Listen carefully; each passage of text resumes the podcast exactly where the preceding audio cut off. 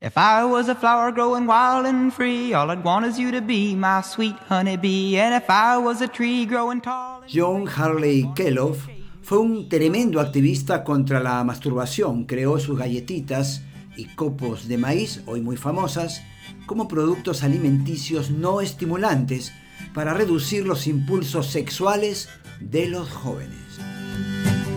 If I was a flower growing wild I'd you to be my sweet honeybee. And if I